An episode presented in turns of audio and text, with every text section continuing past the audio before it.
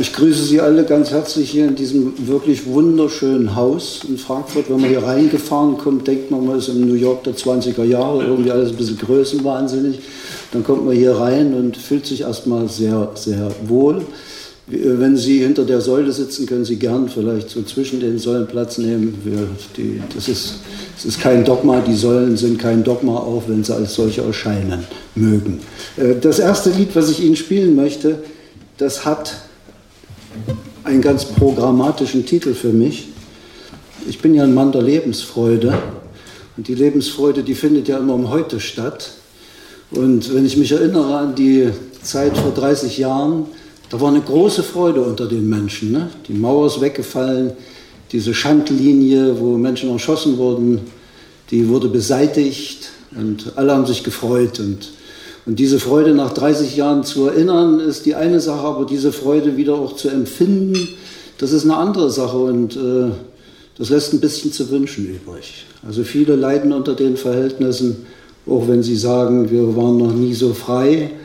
Da ist doch der ein oder andere der Ansicht, dass das gar nicht so stimmt. Ja. Also viele Menschen, die sind heute eben der Ansicht, sie könnten in der Öffentlichkeit nicht frei ihre Meinung äußern. In der FAZ, ich war sehr überrascht und fast erschrocken, da stand, dass 84 Prozent der Menschen der Ansicht sind, sie könnten das nicht tun, in der Freiheit ihre Meinung äußern. Aber ich bin gar nicht so der Ansicht, dass das äh, an dem System in erster Linie liegt, sondern ich denke, das liegt an jedem Einzelnen. Also wenn jemand in der Lage ist, sich dieser Lebensfreude zu erinnern, die er vor 30 Jahren empfunden hat, dann kann aus dieser, aus dieser Lebensfreude, kann einem dann einfach nichts vorgeschrieben werden. Und äh, deswegen möchte ich mit dem ersten Lied daran gemahnen, dass wir uns das Heute freuen sollen, denn nur im Heute können wir die Dinge gestalten. Was wir in der Vergangenheit verpasst haben, das haben wir verpasst. Die Pläne für die Zukunft, die sind, äh, naja, die stehen eben in der Zukunft. Da wissen wir noch nicht, wie wir das anfassen können. Aber das Heute, das liegt in unserer Hand. Deswegen als erstes Lied die Hymne an das Heute.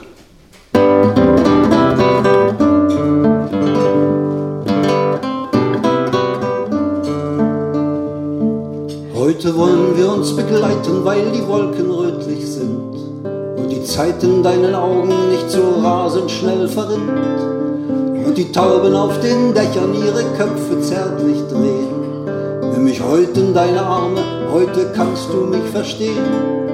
Nimm mich heute in deine Arme, heute kannst du mich verstehen.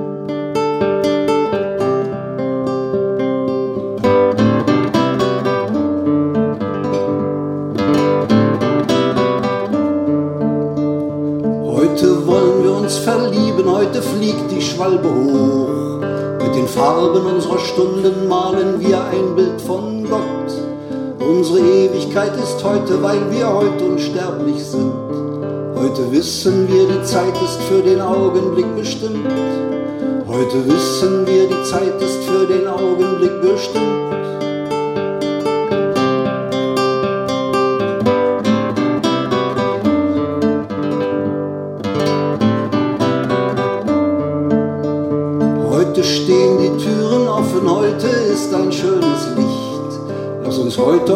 Feiern, heute kennst du mein Gesicht.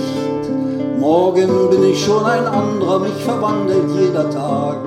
Gib mir heute deine Hände, heute schlägt mein Herz so stark. Gib mir heute deine Hände, heute schlägt mein Herz so stark.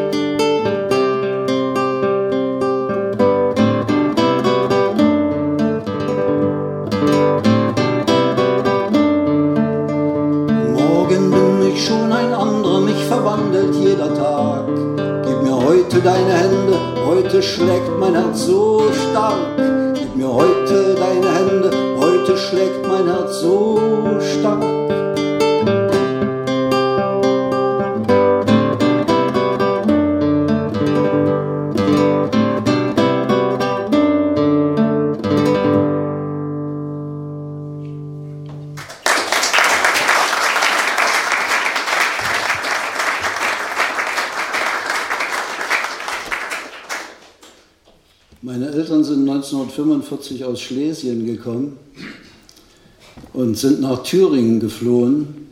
Unterwegs ist die, die Schwester von meinem Vater in einen anderen Flüchtlings Flüchtlingszug geraten und die wuchs dann in Hamburg auf. Und mein Vater eben in Thüringen. Das war ein Zufall gewesen, dass die Schwester von der Familie abgerissen worden ist. Und das war aber ein sehr folgenschwerer Zufall. Also für meinen Vater, der ist als 19-Jähriger in den Uranberg eingefahren. Dort wurde das Uran für die sowjetischen Atomwaffen gefördert. Und man hat den jungen Männern natürlich nicht gesagt, wie gefährlich das ist. Dann hat sich da die Strahlenkrankheit eingefangen, die Staublunge, wie es, wie es äh, verharmlosend genannt wurde. Mit dieser Krankheit bin ich aufgewachsen. Ich kann mich nur an den kranken Vater erinnern. Er war oft zur Kur, ist nur 55 Jahre alt geworden, hatte nur noch 10% aktiven Lungenvolumens. Meine Mutter, die war Briefträgerin. Die hat sich, äh, wie sie selber sagte, sieben Kilometer jeden Tag die Füße breit getreten. In unserer Familie gab es kulturell keine großen Anregungen, außer dass mein Vater einmal im Jahr eine Mundharmonika rausgeholt hat zu Weihnachten und eins von seinen, äh, von seinen Weihnachtsliedern gequietscht hat. Dass ich Künstler geworden bin, wundert mich selbst. Ich möchte jetzt ein Lied spielen, was ein recht privates Lied ist, das heißt Stein.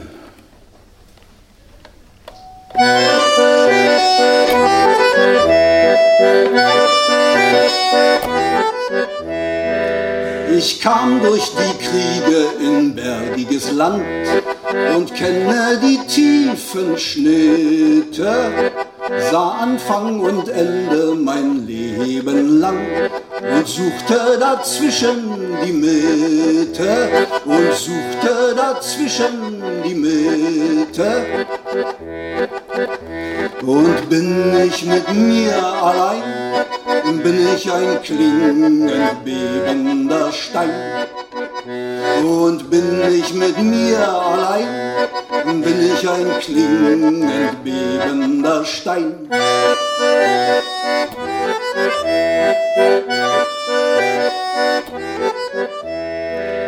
Seh Anfang und Ende, wo immer ich gehe, am Ufer der Weltenräume. Ich glaub an die Seele, die ist wie ein See.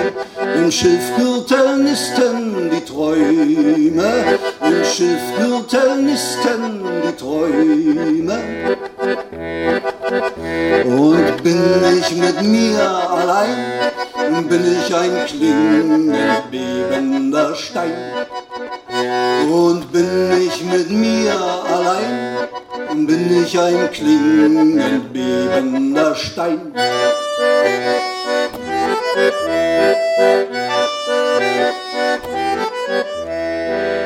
Ich liebe die Schatten genau wie das Licht, den Wechsel von Ruhe und Stille.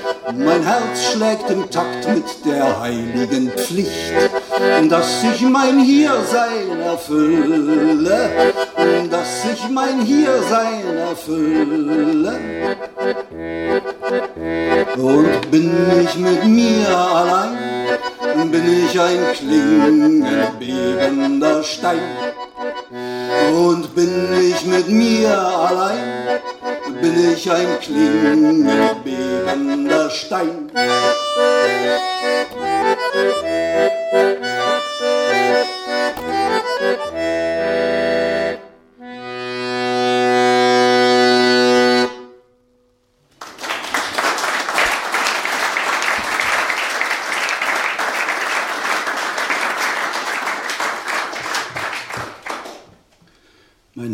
Schlägt im Takt mit der heiligen Pflicht, dass ich mein Hiersein erfülle.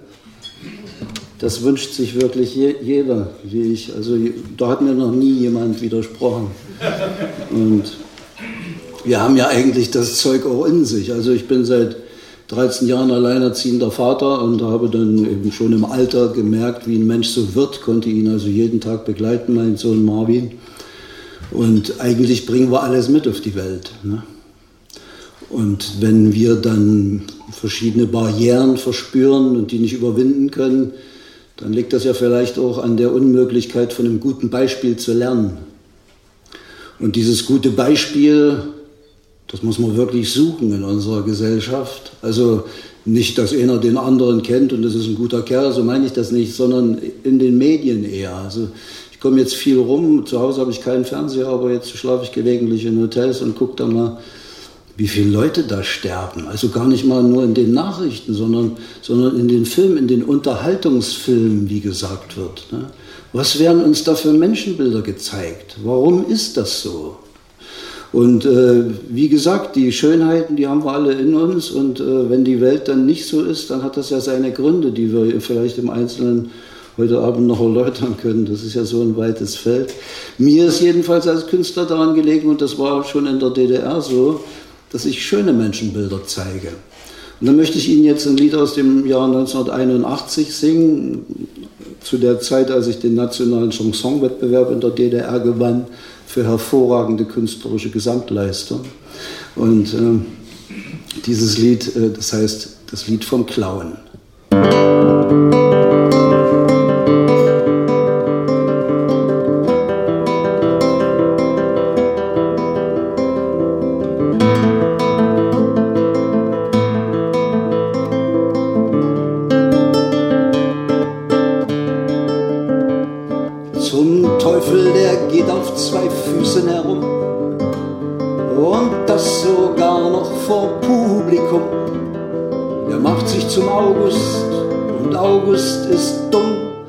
Der lacht, wenn ein Witz übern Eckstein springt. Der weint, wenn ihn etwas zum Weinen zwingt. Der schluckt nicht gleich alles, der hat dran zu kauen.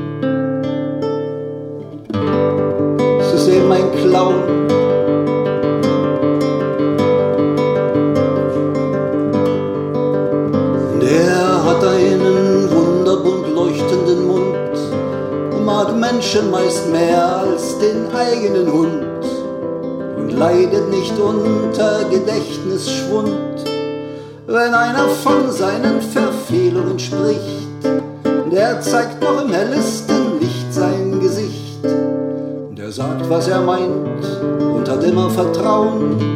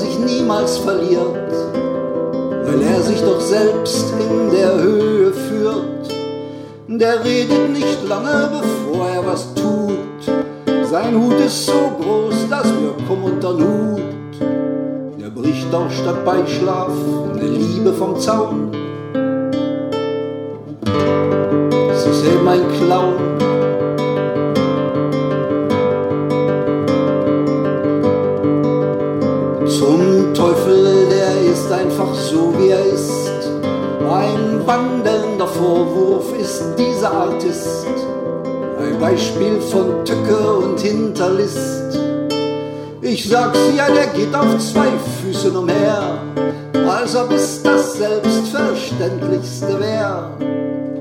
Der kann sich schon selbst in die Augen schauen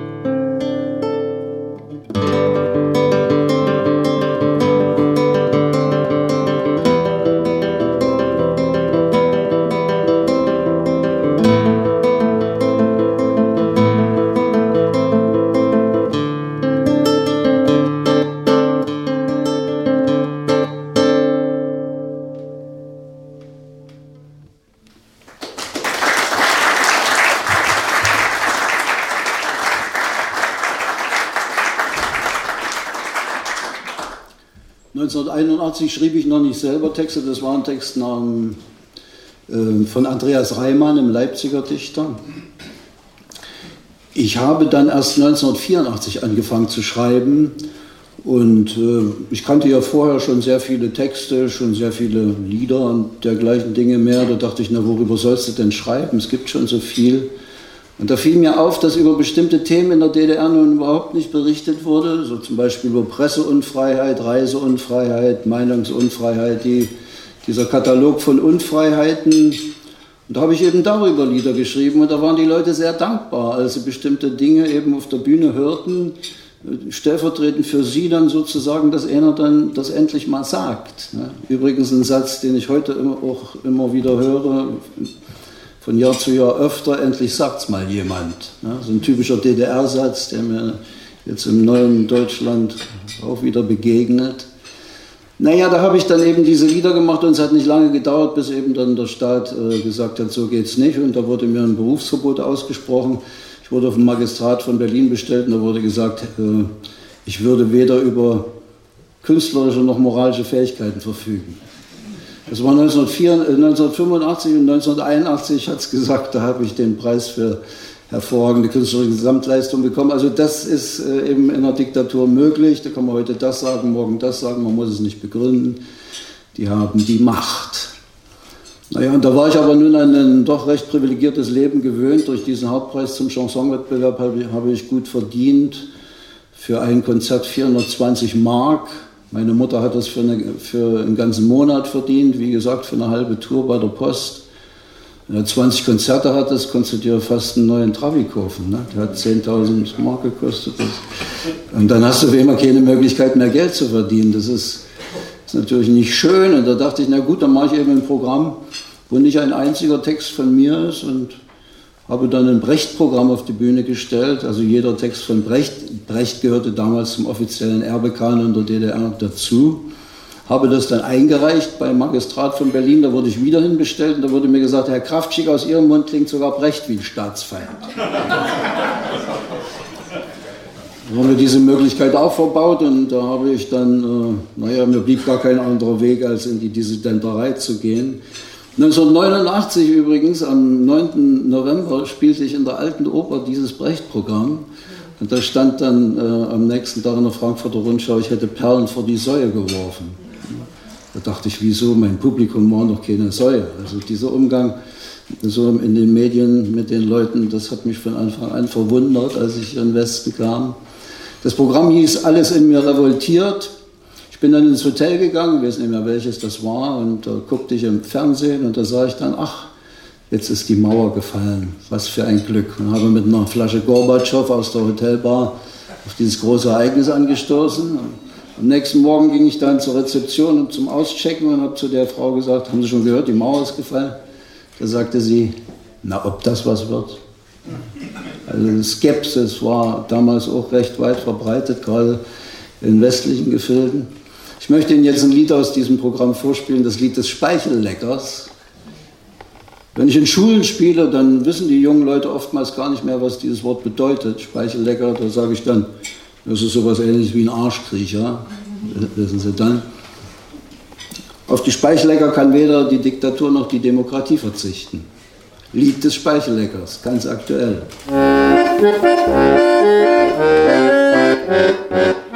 Meine Seele kommt in Aufruhr, alles in mir revoltiert, wenn ich einen Menschen sehe, der mit Recht von jedermann gemieden wird. Er hatte sich selber zuzuschreiben, dass er nicht mehr da ist für die Stadt. Soll ich mit ihm auf Grußfuß bleiben, den die Obrigkeit gezeichnet hat?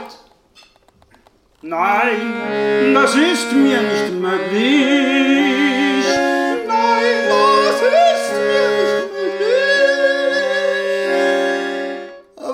Er immer auch getrieben, darauf kommt es gar nicht an. Er ist oben nicht gut angeschrieben und damit ist er für mich abgetan. Jedes andere Gefühl hat da zu schweigen. Er ist oben unbequem. Soll ich mich in seiner Nähe zeigen? Soll man von mir sagen, der sprach auch mit dem?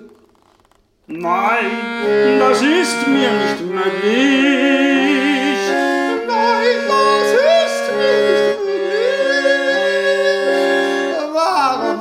Sich's verdorben? Hätte er besser aufgepasst. Solch ein schlechter Ruf ist rasch erworben und dann ist man eben oben dann verhasst.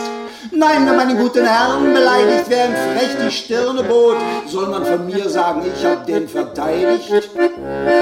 Soll man von mir sagen, ich bin rot? Nein.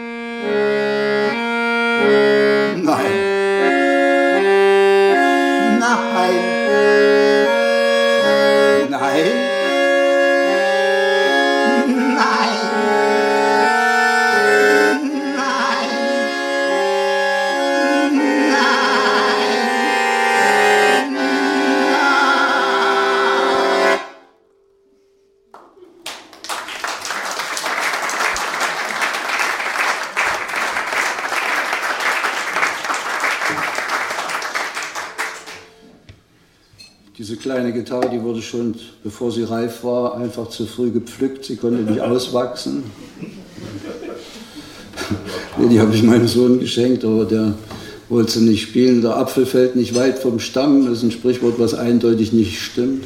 Er befasst sich mit Bodybuilding und, und einer Kampfsportart, welche Wing Chun heißt. Ne? Mit Musik äh, hört er zwar, aber ausüben tut er sie nicht. Ich möchte darauf ein Lied spielen, äh, der Text ist in der DDR entstanden, 1987. Und die Musik im, naja, im Vereinigten Deutschland, so schon im neuen Jahrtausend. Also ich gebe zu, Künstler spinnen ab und zu und äh, das müssen sie wahrscheinlich auch. Ich habe damals auch gesponnen, obwohl ich natürlich wusste, dass es so eine Gesellschaft nicht gibt, wo der Mensch eben nicht nur eine Nummer ist, nicht nur eine Akte ist. Das habe ich mir natürlich in der DDR gewünscht und dieser Wunsch, der ist immer noch nicht gestillt. Im Iglu auf dem Eskimond.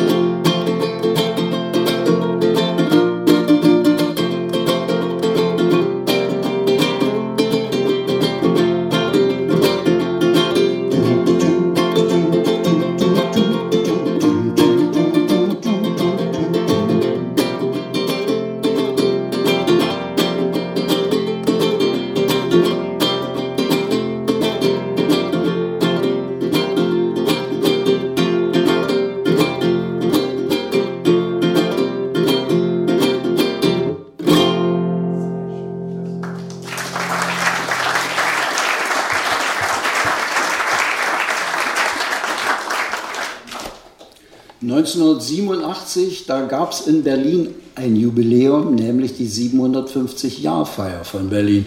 Und 1987, da hatte ich schon nichts mehr zu verlieren, da konnte ich mich ganz deutlich äußern. Äh, mein Beitrag zur 750-Jahr-Feier, der ist folgender, Berlin-Lied. Endlich gibt es mal ein Fest, das ideologisch sauber ist. Denn für 750 kann ja weder Grenz noch Christ. Doch die Herren sollen wissen, dass eine Alt-Berliner Tracht vielleicht nicht gerade das ist, was uns wirklich Gaudi macht Licht des Jubeljahres möchte ich den Kudamm sehen, ohne vorher auf den Ämtern wie ein Dussel rumzustehen. Wenn die Oberbürgermeister dann gehen wir mal rüber spielen, will ich neidlos ostwärts trempen und nicht schräg nach Westen schielen. Ich zum Beispiel würde mich ehrlich über blinden Hunde freuen, anstatt jener scharfen Bestien, die am Grenzwall wieder keuen. Wenn die Jungs vom Schießkommando ökologisch Wache stehen, wird die Mauer wieder Röschen in der Hecke untergehen.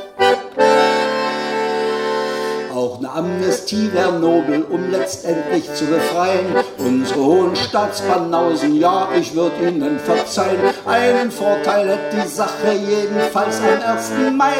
Wenn sie leer ist, die Tribüne, muss auch keiner dran vorbei was ja bloß nicht heißen sollte, dass wir nicht mehr demonstrieren. Für zum Beispiel helle Köpfe würde ich schon den Schuh verlieren, aber niemals mehr im Gleichschritt und auch nicht in Uniform.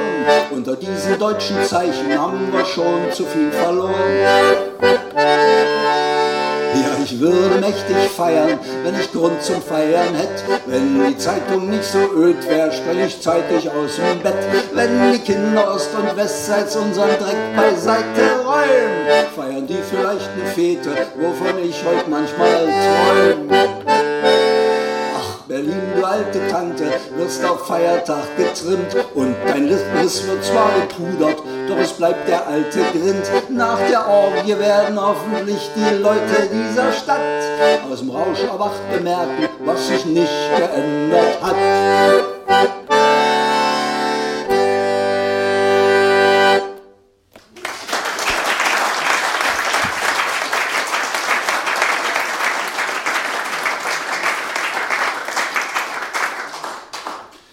Ich bin aus Offenherzigkeit in den Widerstand geraten. Der Sänger soll sein Herz auf der Zunge tragen. Es ist ein wunderbares Gefühl, von etwas zu singen, das sich andere noch nicht mal zu sagen trauen.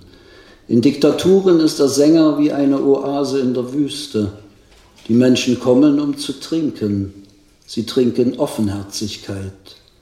Und je offenherziger es zugeht, desto interessanter wird der Fall für die Geheimpolizei. Ich weiß nicht, ob ich es wissen möchte, wie viele daran beteiligt waren, mich aus dem Land zu ekeln, wohlgemerkt aus meinem Land. Erst als ich es verlassen hatte, spürte ich schmerzhaft die Wurzeln, vorher nicht. Vorher war alles selbstverständlich, selbst die Angst und das Tuscheln selbst das Raunen der Macht. Um die Jahrtausendwende hat einer über ein Konzert von mir geschrieben, ich sei ein Volkssänger. Da hat er recht. Ich bin im Wir verwurzelt. Und das hat auch die Schmerzen nach der Trennung ausgemacht. Das Wir in mir wurde zum Ich in mir, das mit glänzendem Auge Halt sucht. Ich war plötzlich ins All der Öffentlichkeit geschleudert aus der Untersuchungshaftanstalt der Stadtsicherheit Hohenschönhausen auf den Spiegeltitel Das Schlaucht. Mit zunehmendem Alter empfinde ich stärker, wie würdelos mein Land mit mir umgegangen ist. Einer der beiden Geheimpolizisten hielt mir seine flache Hand über den Kopf, als ich in den Pkw steigen musste. Sie hatten mich übernommen. Die Entrechtung war umfassend. Pobacken auseinanderziehen. Im Gefängnis konnte ich meinem Volk nur damit dienen, niemanden zu verraten.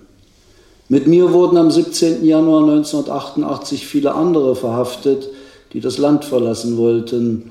Eine ganze Reihe derer hat, sich bei den hat bei den Verhören versucht, sich mit allen möglichen Geschichten in meine Nähe zu rücken, um die Ausreise zu beschleunigen. Wenn ich es mir heute überlege, das ist doch unwürdig. Und auch der Polizist, der mir bei der Verhaftung fast das Handgelenk gebrochen hätte. Was für ein beschämend ungestalter Kerl durfte mich in null nichts in ein Bündel Angst verwandeln. Wenn die Groben das Sagen haben, haben die Feinen weniger zu lachen. Irgendwann sind die Räume so eng, dass man sich nicht mehr drehen kann. Kein Laut kam dem Sänger über die Lippen, der gefesselt und mit loderndem Handgelenk im Verhau eines kleinen LKW-Kastens mit der Aufschrift Speiseeis hockte.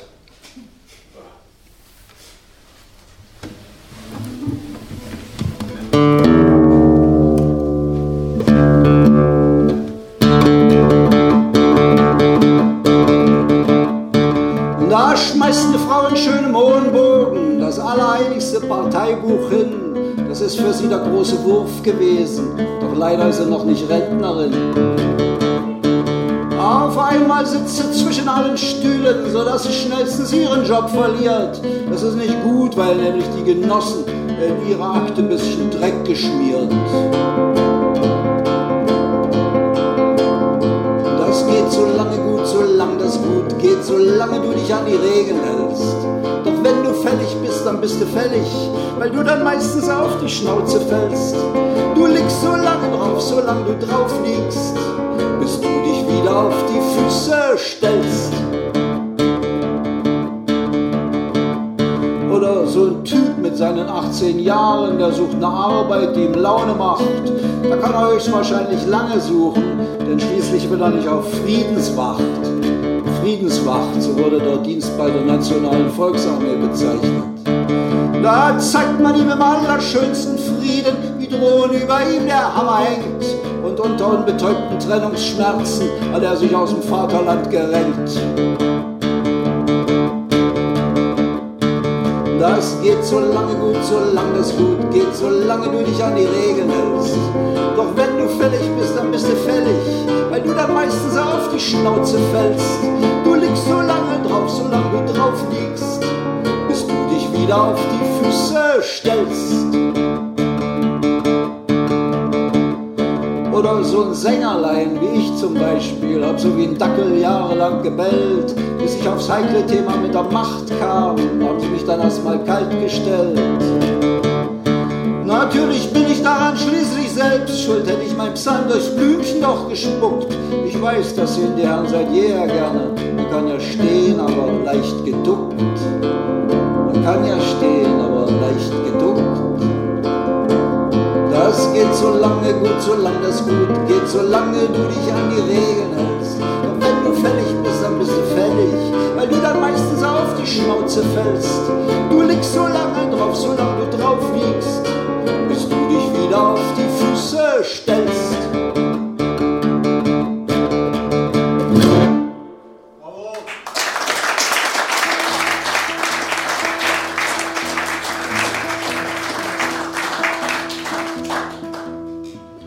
letztens in Magdeburg gespielt, an der Schule, da waren so siebte, achte Klassen. Die hatten das Wort Mauerfall noch nie gehört. Also ich kann das gut verstehen, dass man sich nicht unbedingt für die Geschichte interessiert in dem Alter. Ich bin im Jahrgang 1955, da war der Zweite Weltkrieg gerade mal zehn Jahre vorbei. Ich habe mich dafür auch erst interessiert, als ich schon in den 20er, 30er war. Als Kind ist man noch so sinnlich gut bestellt, dass man doch mehr im Hier und Jetzt lebt. Ne? Aber dass sie das Wort noch nie gehört haben, das ist doch ein Zeichen dafür, dass sich die Leute eigentlich gar nicht mehr darüber unterhalten, dass sie sich ihre Geschichten nicht mehr erzählen. Ne? Dass überhaupt unsere Erzählkultur durch die Medien und durch, diese, durch dieses Zeug, was man immer in der Hand hat, ne, völlig den Bach äh, runterzugehen droht. Wenn die Leute aus dem Urlaub kommen und da werden sie gefragt, na wie war's? Da, da holen sie das Ding raus und hier die Bilder. Guck dir doch die Bilder an, da weißt du, wie es war. Oder die jungen Leute, die, die sich gegenseitig erklären wollen, wie es ihnen geht, wenn sie ihre Emojis rumschicken. So ein lachendes oder ein weinendes Gesicht. Da, da weiß der natürlich, den die Botschaft erreichen soll, völlig differenziert, wie es dem anderen geht. Ne? Die, das ist natürlich eine völlige Augenverwischerei und man kann darüber lachen, aber auf der anderen Seite droht es wirklich, es droht, dass wir die Worte vergessen. Und wenn wir die Worte vergessen, dann können wir auch unsere Geschichten nicht mehr erzählen. Also die Älteren, die haben ja noch so viele Geschichten auf Lager und die würden das auch gerne erzählen, wenn eben dann, wenn sie ein Gegenüber haben, wird das auch zuhört. Ich war jetzt gerade vorgestern im Rodachtal. Das liegt da unten bei Fulda, also auf der, auf der Ostseite noch, auf der ehemaligen Ostseite noch. Und da hat mir ein Mann erzählt, der war früher, hat der Leichenauto gefahren. Ne? Dann sind wir zwei Särge drin stehen. Das war ja Grenzgebiet. Da brauchtest du für alles einen Passierschein oder einen Bezugsschein, wenn du da Beton kaufen wolltest, irgendwie, weil du noch irgendwie an der Gartenlaube was ausbessern musstest und so weiter. Und nicht, nicht oft hast du den bekommen. Und da hat er dann immer in diesem Leichenwagen zwei Särge gehabt. Ein Sarg war eben für die Leichen, die da transportiert wurden, und der andere Sarg war für die Gegenstände, also unter anderem für Beton. So, ne? Da wurden auch Menschen äh, transportiert, die ab und zu eben mal ins Grenzgebiet rein wollten, äh, äh weil irgendeine Feier war und äh, den Passierschein eben nicht bekommen haben. Oder das hat dann eben lange gedauert, bis der ausgestellt wurde. Da wäre die Feier schon vorbei gewesen. Da haben sie die im Leichenwagen so reingeholt ins Grenzgebiet. Ne? Und der schöne Satz, den er gesagt hatte, Ja, vor den Leichenwagen hatten sogar die Roten Respekt. Also jeder hat einen Haufen Geschichten und die könnten auch erzählt werden, wenn unsere äh, Erzählkultur eben noch ein bisschen in Form wäre. Die Deutschen haben ja nun das große Glück, dass sie über ein Wort verfügen, was in anderen Sprachen es so nicht nochmal gibt. Ich habe da geforscht.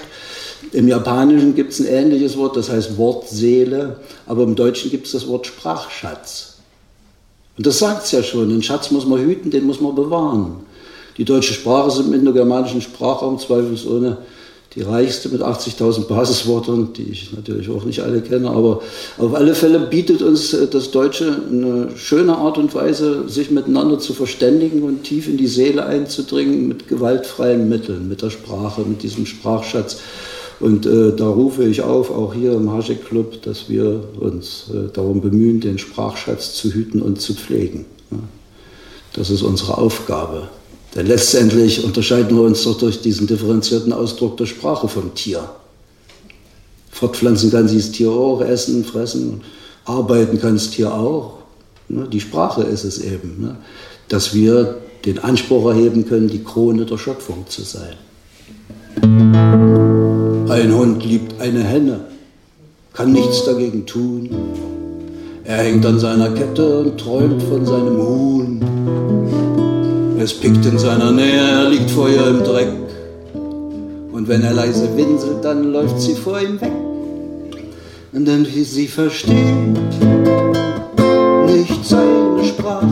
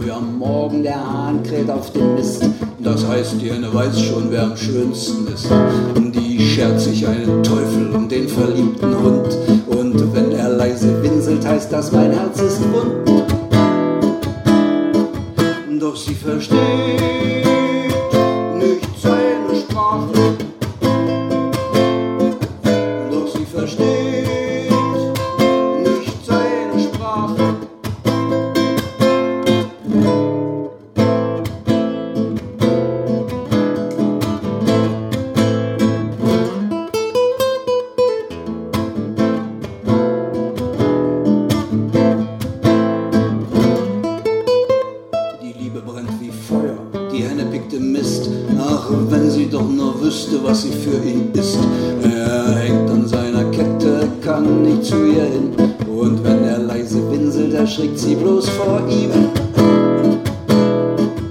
Doch sie versteht.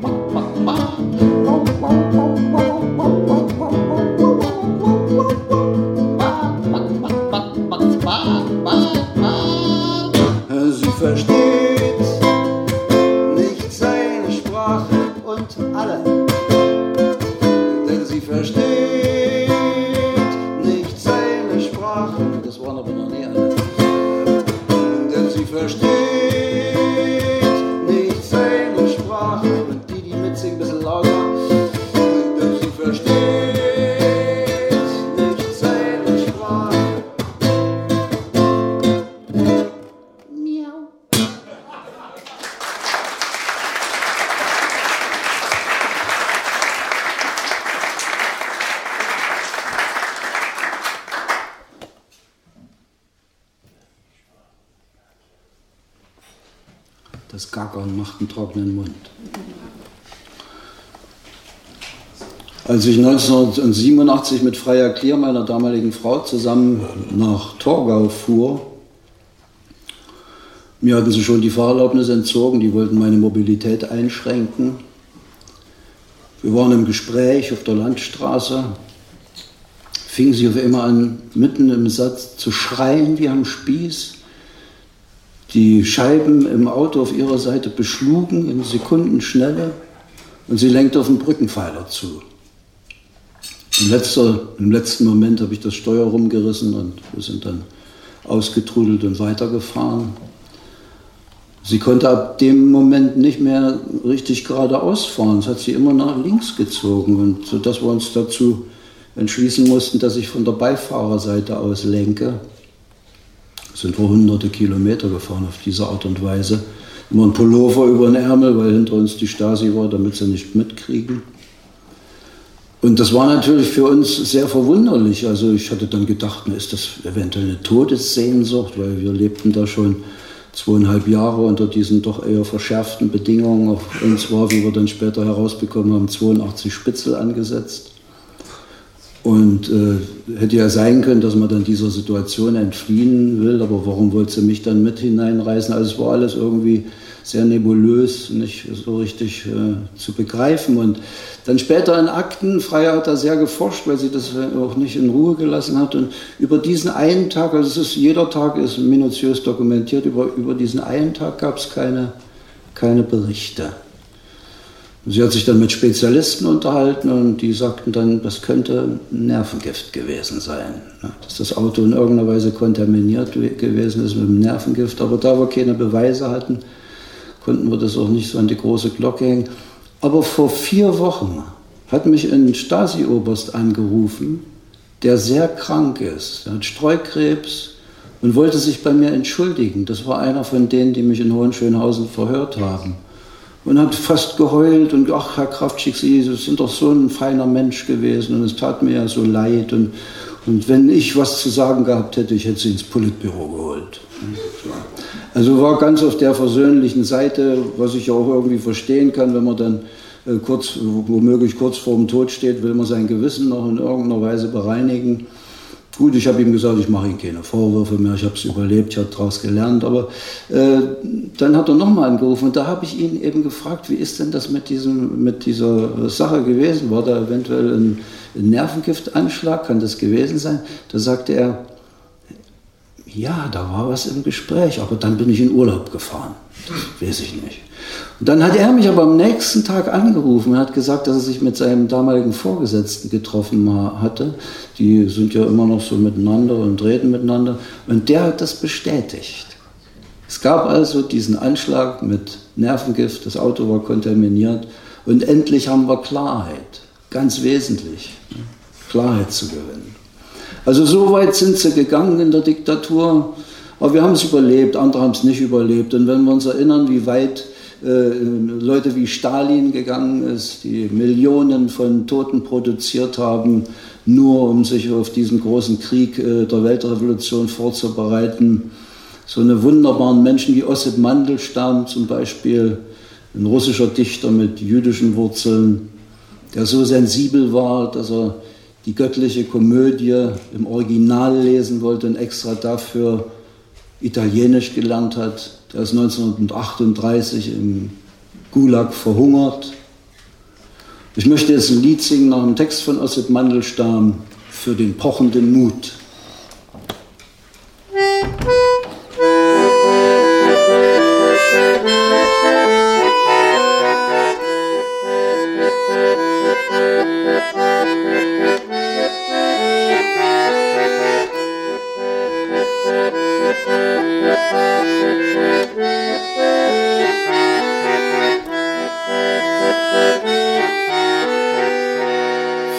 Pochenden Mut einer künftigen Zeit für die Menschen von freierem Stamm. Blieb mein Becher beim Gastmahl der Väter verwaist und der Frohsinn die Ehre entrann. Blieb mein Becher beim Gastmahl der Väter verwaist und der Frohsinn die Ehre entrann. Und das Wolfshund Jahrhundertes springt auf mich los, doch ich bin nicht von wölfischem Blut stopf mich Mütze hinein in den Ärmel getrost, in den Pelz der sibirischen Glut. Stopf mich Mütze hinein in den Ärmel getrost, in den Pelz der sibirischen Glut. Feigheit zu sehen, nicht den elenden Schlamm, nicht die blutigen Knochen am Rad. Nein, der blaue Pollerfuchs soll strahlen nachtlang und so ursprünglich schön, wie ich's mag. Nein, der blaue Pollerfuchs soll strahlen nachtlang und so ursprünglich schön, wie ich's mag.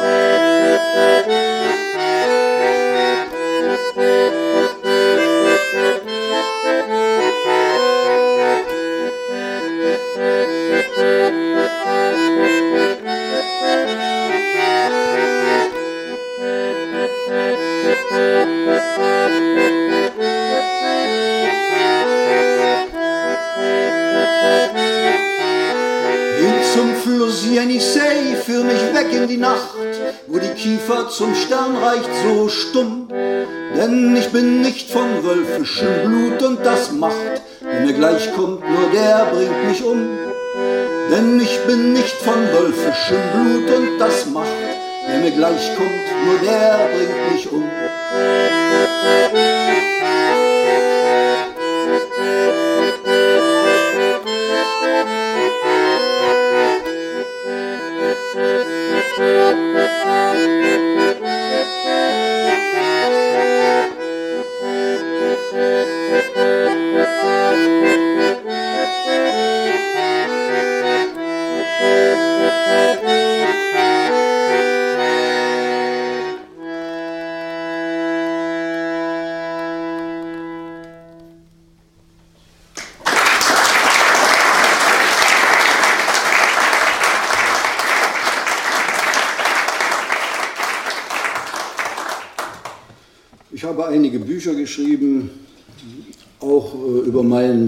drei Bände Autobiografie und ich denke, das hat mir geholfen, um nicht äh, in psychiatrische Betreuung mich begeben zu müssen, weil das ist schon eine feine Sache, wenn man dann dadurch, dass man darüber schreibt, die Worte dafür findet, dann sozusagen der Souverän seines eigenen Schicksals wird. Und in dem Buch Narr, was da hier schon eine nachgedruckte Variante ist, also wie so eine glatte schwarz auf weiß, äh, in diesem Buch, da schildere ich mein, meine, mein Leben von der Armee bis zum Rausschmiss aus der DDR. Und da ist es aber nicht nur diese Dissidentengeschichte, sondern ich habe auch versucht, einiges von der Atmosphäre in diesem Land einzufangen und und äh, weil das ist was Unwiederbringliches. Es gab be bestimmte Korken in der DDR, die wird es äh, nie wieder so geben. Also zum Beispiel der Umgang mit Mangel, ja, was dann später immer als, als so diese menschliche Wärme umgedeutet wurde. Ich denke, die waren einfach aufeinander angewiesen und da rückt man halt ein bisschen näher zusammen, weil man sich davon auch den einen oder anderen Vorteil erhofft. Ne. Ja, und äh, ich wohnte damals in München-Bernsdorf, Ende der 70er Jahre, Anfang der 80er, als ich noch in dieser Folkband, Lied ehrlich hieß, die gespielt hatte. Damals sagt man noch Folklore-Gruppe. Und äh, die Gruppe hat in Gera geprobt und ich musste dann, wenn ich von München-Bernsdorf nach Gera fuhr, immer mit den ganzen Instrumenten, Gitarre, Bandonion, Mandoline, Waldzitter, Blockflöten, Koffer und so mich in diesen Bus einfädeln und wurde damit natürlich automatisch zum Lachapfel. Damit sollte Schluss sein und äh, ich wollte mir einen Trabi kaufen. Nun hatte ich mich aber zur Geburt nicht angemeldet. Und äh, deswegen äh, war da auch nicht so einfach dazuzukommen. Aber ich wusste in Gera, im Haus der deutsch-sowjetischen Freundschaft, kurz Haus der DSF, da gab es die Gaststätte Pskov. Und in Pskov, da trafen sich die Schieber. Und die wussten natürlich, wie man alles rankommt. Aber du kannst natürlich nicht mit leeren Händen zu den Schiebern kommen. Also brauchte ich drei Flaschen Tomatenketchup mit. Ne? Weil auch das war Mangelware. Ich stellte dich auf den Tisch, da haben sie dir einen Blick gehoben und gesagt, damit kannst du dich einreiben. Also das war nicht das Richtige und da kam es dann zu folgender Szene, die ich kurz vorlesen möchte. In der nächsten Woche ging ich in Gera auf Schlangensuche und stellte mich bei jeder an, die ich finden konnte. Auf diese Weise kam ich eines Abends an einen Heizlüfter, der in der DDR zu echter Mangelware gehörte. Leider war es schon zu spät für die Schieber im Pskow. Im Bus erregte der Karton Aufsehen. Wo hast du den abgestaubt? fragte der Fahrer und wusste wahrscheinlich selber nicht, ob es freundlich oder unfreundlich gemeint war. Bei Kartons dieser Größe mit anderer Aufschrift rief er für gewöhnlich, wir sind doch kein Güterzug.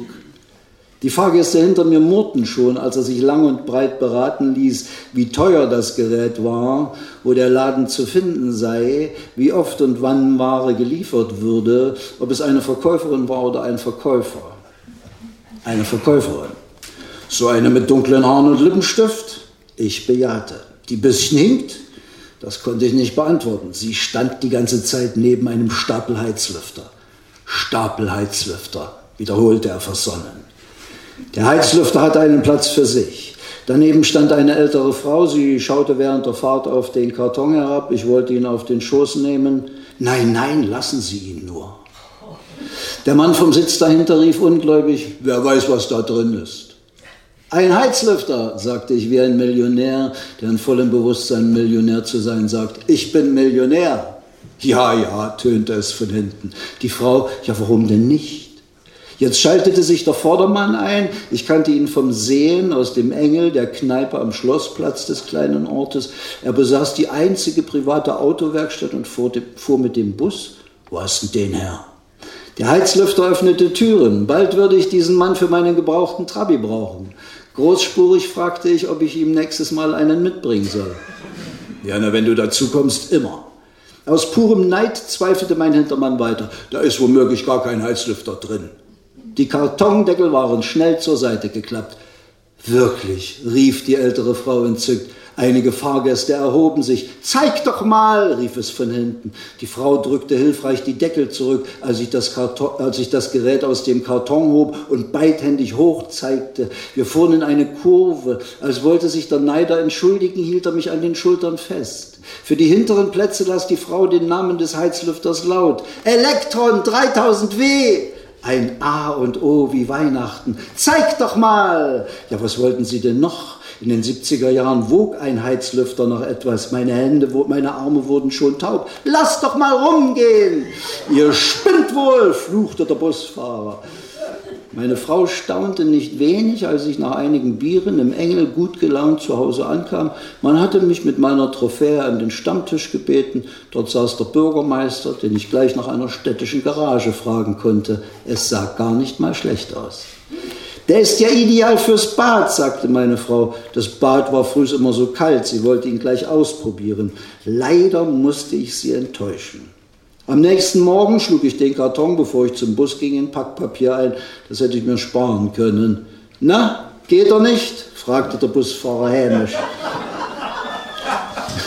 Die alte Frau kam direkt auf meinen Platz zu und sagte, dass ich schon mal wegen eines Heizlüfters stehen musste.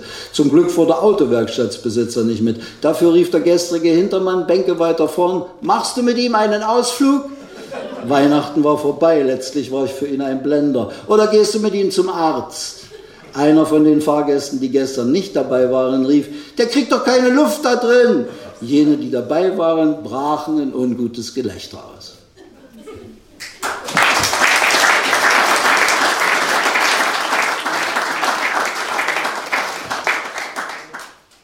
Jetzt ist doch eigentlich mal Zeit, für ein Liebeslied, oder? Die Liebeslieder kamen noch ein bisschen zu kurz. Sie schauen auf die Uhr, haben jetzt langsam Hunger. Oder?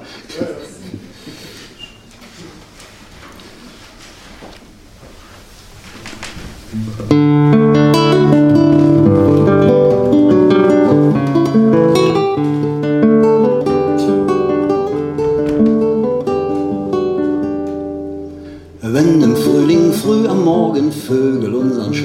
entsorgen, zwitschernd in den Zweigen hocken, um die Liebe anzulocken, hat Natur doch diesen Rhythmus, wo ein jeder Vogel mit muss. Na dann wollen wir auch nicht viel, nur du und ich im Liebesspiel.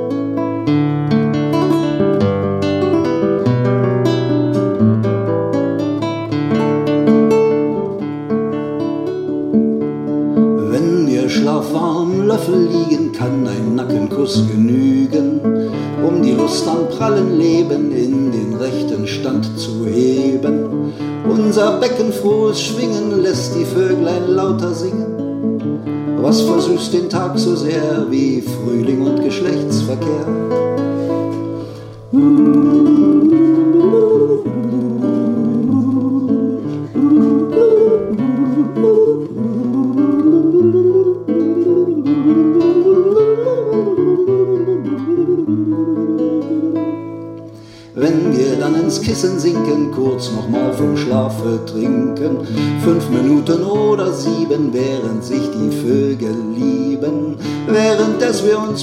Berühren, kurz bevor wir uns verlieren und verschwinden im Hinterher bei Frühstück und Berufsverkehr.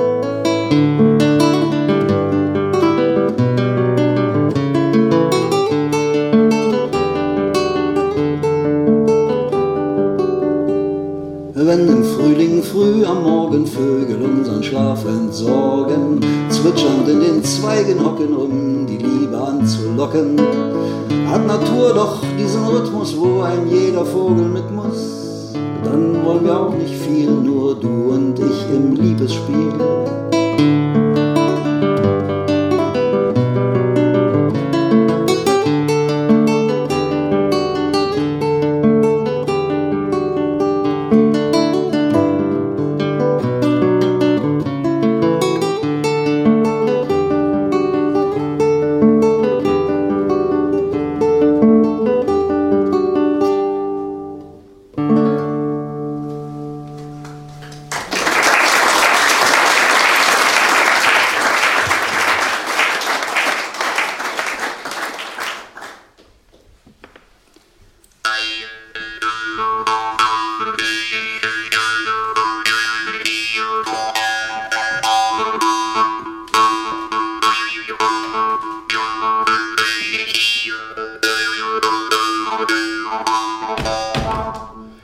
Steinewerfer sagt der Stein, muss denn das jetzt auch noch sein? Der Flug ist schön, ja, auch der Fall. Doch dann erdröhnt das ganze All. Ach, wie mir vor dem Aufprall graut. Der ist nicht nur entsetzlich laut, vom letzten Aufprall schmerzt noch sehr und der ist tausend Jahre her. Mein linker großer Steinerzeh, der tut sogar im Liegen weh. Da, da,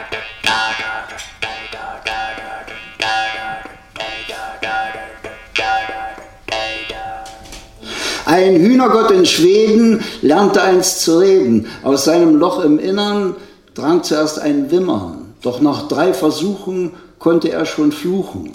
Es hat nicht lang gedauert, da wurde er vermauert.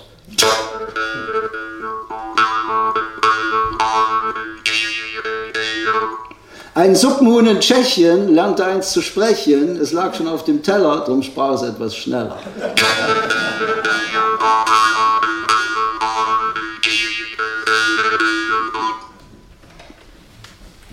Die Taube sitzt auf höchstem Ast, noch höher sitzt der Täuberich. Wie ist denn sowas möglich, wo sie doch schon am höchsten sitzt? Ich glaube, er sitzt, ich glaube, er sitzt auf der Taube.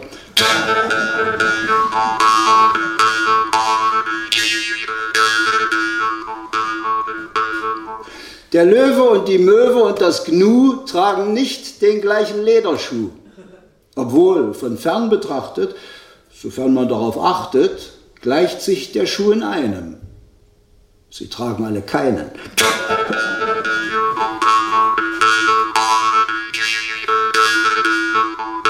Frisch die Wahrheit ausgepackt. Mona Lisa ist halb nackt. Wegen Nacktheit untenrum lächelt sie ins Publikum. Wir gratulieren unserem Hans zu seiner CO2-Bilanz. Der gute Mann verdient Applaus. Jetzt stößt er wirklich nichts mehr aus. Zu leben fällt ihm freilich schwer. Seit gestern atmet er nicht mehr.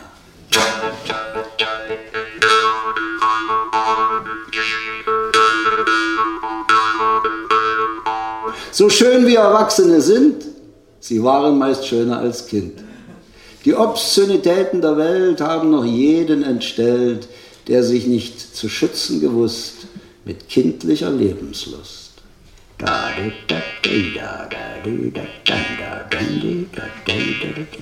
Es ist der Mensch wohl klug genug für den kompletten Selbstbetrug, doch reicht die Klugheit oft nicht aus für ein stilles Glück zu Haus.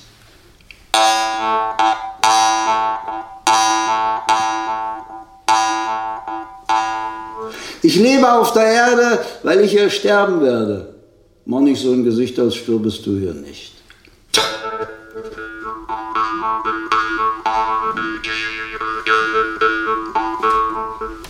Die Maschinen, die Maschinen lassen sich so gern bedienen. Übe fröhlich im Verzicht, dienst du den Maschinen nicht.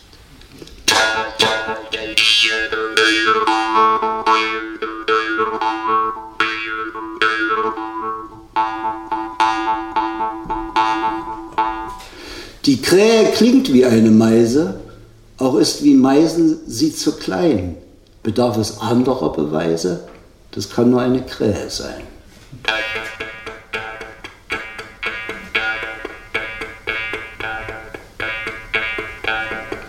Unter freiem Himmel saßen sieben komische Kreuze, die den Sternen Namen gaben, zum Beispiel Betelgeuse oder aber Bellatrix, des Betelgeuzes Freundin. Seither ist jeder Stern bewohnt mit kauzig schönem Wortsinn.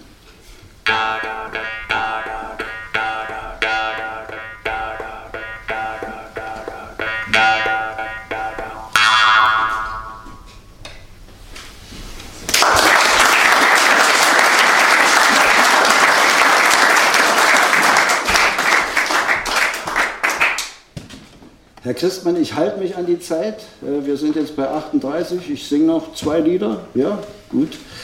Äh, ja, das war ein kleiner Ausflug in, die, in, die, in meine Sprachwelt. Ich befasse mich doch gerne mit so Reimen, so im Stile von Ringelnatz und diesen alten Dichtern, die sich noch im Rhythmus bewegt haben, was heute gar nicht mehr so häufig ist. Und ich wurde schon gefragt, wann ich das mal veröffentliche. Ich werde das veröffentlichen. Zurzeit sind es wohl so 83, 84 solcher Sprüche. Ich habe mir vorgenommen, wenn es 100 sind, werde ich ein kleines Büchlein rausbringen unter dem Titel Sekundenlyrik. Aber wir sind ja heute äh, nicht dazu da, um äh, noch nicht gedruckte Bücher anzupreisen, sondern wir sind dazu da, um uns an äh, ein großes geschichtliches Ereignis zu erinnern, was wo zusammenwuchs was zusammengehörte. Vorhin bin ich Auto gefahren, da hört man mal viele Nachrichten. Da sagte doch wirklich einer, das Land war noch nie so gespalten wie heute. Das habe ich ja nur gar nicht verstanden. Ich weiß aber, dass es verschiedene Möglichkeiten gibt, äh, die Gesellschaft zu polarisieren. Und äh, wenn ich mir den öffentlichen Meinungsstreit anschaue, dann geht es für meine Begriffe in erster Linie nicht darum, um Probleme äh, zu lösen, also erstmal zu benennen, um sie dann lösen zu können, sondern es geht für meine Begriffe in erster Linie darum, um zu polarisieren. Das ist natürlich keine Art und Weise, das ist völlig unproduktiv. Und ich als Künstler, was kann ich dazu leisten? Ich kann nur forschen, in welcher Art und Weise wir doch ein einig Volk sind. Und da müssen wir uns auf den kleinsten gemeinsamen Nenner besinnen. Und den habe ich darin gefunden, dass ich zum Beispiel sage, also egal ob aus dem Saarland oder aus Hessen oder aus Mecklenburg oder, oder aus Sachsen-Anhalt, jeder von den Menschen, die egal in welcher Himmelsrichtung leben, wird ein gutes Essen einem schlechten vorziehen. Ne? Das ist doch so, oder? Ja. Ich komme aus Thüringen, das ist das Land der braunen Soße. Und äh, ich meine jetzt die Soße zu den Rouladen, Rotkraut, Thüringer Klöße und, und äh, diese braune Soße eben dazu, weil ohne die Soße ist das eben kein richtiges Essen. Und das ist, ein, ich finde, das ist die Königin des Geschmacks. Und da habe ich dann geforscht, ob es vielleicht schon eine Würdigung gibt dieser Königin des Geschmacks und äh, habe nichts gefunden. Da habe ich die Ode an die Soße geschrieben. Und die können wir vielleicht als deutsche Vereinigungshymne singen jetzt zusammen. Wenn man so manchmal die Politiker hört, so, da wünschte man sich, dass sie dieses Lied auch mal so zusammen singen, die Ode an die Soße. Ne? Die, der Refrain, Sie wollen nicht mitsingen, deshalb gehen Sie jetzt auch. Ich bin nicht begabt. Ach, das ist, das ist, für die Hymne ist jeder begabt.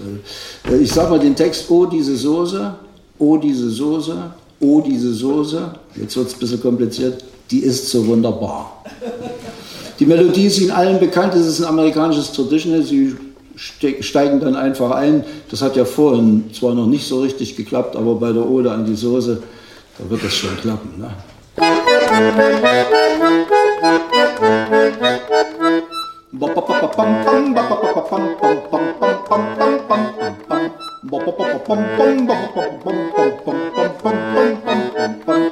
Gutes Essen ist ein großes Glück, nicht zu scharf und nicht zu linde.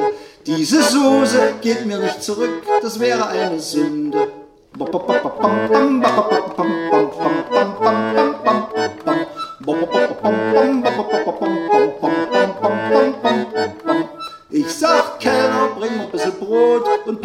Schlawittchen. Doch der Kellner fühlt sich gleich bedroht und ich hab nichts zu ditchen.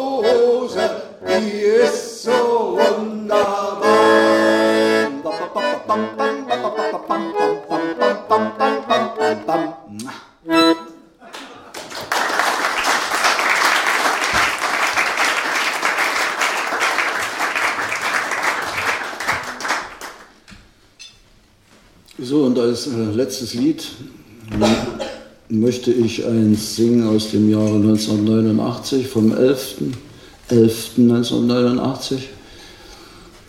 Als ich da eben, wie gesagt, auf Tour war und dann eben abends ferngesehen habe und die Bilder aus Berlin und aus Deutschland gesehen habe und diese fast freudeverzerrten Gesichter und der Alkohol, dem immer mehr zugesprochen wurde, da fiel mir Onkel Alfred ein, der im Zweiten Weltkrieg war und Jahrzehnte später nur noch diese Korken erzählt hat, die er erlebt hat. Und den Grau, das Grauen und den Schrecken gar nicht mehr erinnern wollte. Und jetzt bei manchen äh, Vereinigungsfeiern so, da wird er so oftmals so hingebogen, naja, dass es ja gar nicht so schlimm war. Und das natürlich, es gab hier, ist, man muss trennen, viele Menschen, die hatten schöne Erlebnisse, so auch ich in diesem Lande, aber das sind eben dann eher, wie es sich jeder selber gemacht hat. Und der Staat, der war eben in, in vielen Fällen als großer Verhinderer dabei. Und, und diese, diese Diktatur, die über uns da ihre, ihr, ihr Tun verrichtet hat, die hat halt in mir doch sehr viel an, an bedenkenswerten Dingen hinterlassen, dass ein Staat nicht so viel Macht haben sollte. Also Nietzsche, der kluge Kopf, der sagte ja, Staaten sind die kältesten aller kalten Ungeheuer. Und wenn die zu viel, äh, zu viel Macht kriegen, dann verselbstständigt sich etwas, was sich dann irgendwann gegen die Menschen richtet. Und die Menschen, die Diktatur erfahren haben, die sind ganz sensibel dafür, für Manipulation, für Ideologie, erkennen das, riechen das zehn Meilen gegen Wind. Und wir sollten auf die hören, wenn es da Warnungen gibt, dass wir womöglich Wege einschlagen, die einfach der Lebensfreude nicht zuträglich sind. Also wie zum Beispiel eine Gesellschaft zu polarisieren. Ich singe Ihnen dieses Lied zum Abschluss. Danke Ihnen herzlich für die Aufmerksamkeit. Wir haben ja noch die Gelegenheit, miteinander zu reden. Das Lied heißt Das ist nie gewesen.